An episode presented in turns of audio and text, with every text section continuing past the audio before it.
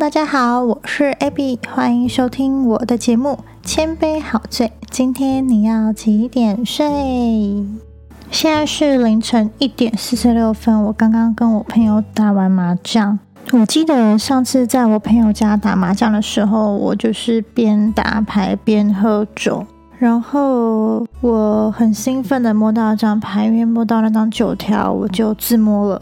结果当我喊自摸，也把牌翻出来的时候呢？被抓到我炸胡，至于那只害我炸胡的酒，我到现在都还记得，它叫做圣山生龙。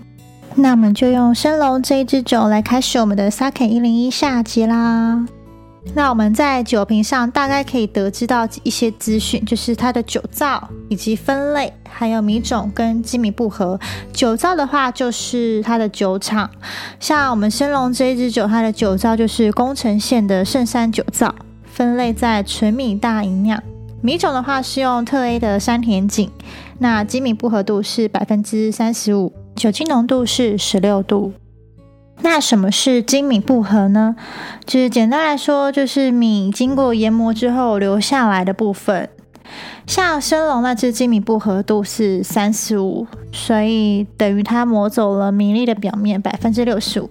那我们常常听到它记二哥三、它记三哥九，就代表二哥三就是取只取二十三 percent 最精华的部分，那三哥九是取三十九 percent。那至于被磨掉多少呢？就是呃，你们自己算好了。那当精米数字越低的时候，相对来说它会比较偏甜一些些，比较没有杂质，喝起来比较纯净、比较干净的口感。再来，我们就讲它的等级。那我们从市面上比较多看到的是纯米大吟酿，或是大吟酿、纯米吟酿、吟酿，或是纯米酒跟本酿造。那纯米大吟酿跟吟酿，它的精米不合度会低于或等于五十 percent。纯米饮酿跟饮酿的话，精米不合度会落在五十 percent 到六十 percent 左右。纯米酒本酿造的话，只是六十 percent 以上。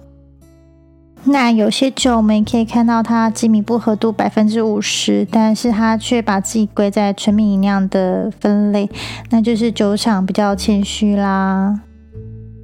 第八点，那我们依口感大致可分为四大类型，就是我们很常听到的熏、爽、醇、熟。怎么区分这四大类呢？我们现在可以画一个图，一个箭头往右边写一个浓，一个箭头往上面写一个香。那从左上开始逆时针往下，就是熏、爽、醇、熟。薰衣草的熏，爽不爽的爽，浓醇香的醇，成熟的熟。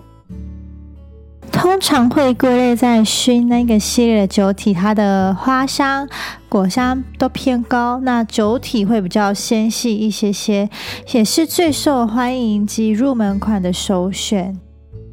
等级会以纯米大吟酿或是大吟酿的等级居多。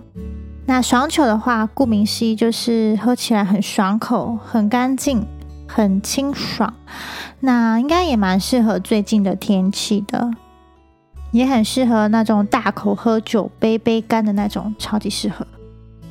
那醇呢，听起来就感觉它有点浓厚感，然后口感会稍微偏重一点点，很浓厚、很重的感觉，就是纯酒的风格。熟酒呢，就会类似有点我们常看到的绍兴酒的味道，然后或是古酒，就是一种很熟、很熟、很熟的感觉。第九点，清酒要喝冷的还是热的？那其实每一支酒都有它最适合品饮的温度。那冰的时候喝会有酒想要表现的水果香，还有花香；喝热的时候，米香味会变重一点点，当然酒感也会稍微强烈一些些。那我们这边建议，我们银酿等级以上的酒可以喝冰的，比较不会错过，比较不会浪费酒想要表现的香气喽。那如果你要说我这个适合冷饮的酒拿来喝热的可不可以？但是看个人，其实也没有说一定不可以。那只要记得，我们温度越高，它的酒感就会越强烈，就是要看个人能不能接受就好了。那再来是最后一点，如何选购自己喜欢或是想要送人的清酒呢？如果想要保守一点的话，我们可以依品牌去做挑选。那其实再来，我们也可以看酒标。其实酒标上面有一些日文的汉字，跟我们台湾用的繁体中文其实大同小异，略略可以感受到酒厂想要表达这支酒的。表现跟口感，或者是我们以它的等级去做区分，以它的酒米跟精米不合去做区分，大概可以归类出来，它是属于比较哪一个类型的酒款。那在依你想要送的人、想要送的朋友，或是自己想要喝的口感去大方向的找，就就可以喽。也可以从人家的个性大概推测出他喜欢哪一个类型的清酒喽。如果我们想要加快对清酒的认知，其实我们有时候看课本或是看网络，呃，这些再多都我们没办法认真的去体会到那样是什么样的口感，所以我们可以多多喝不一样的清酒，多喝就对了。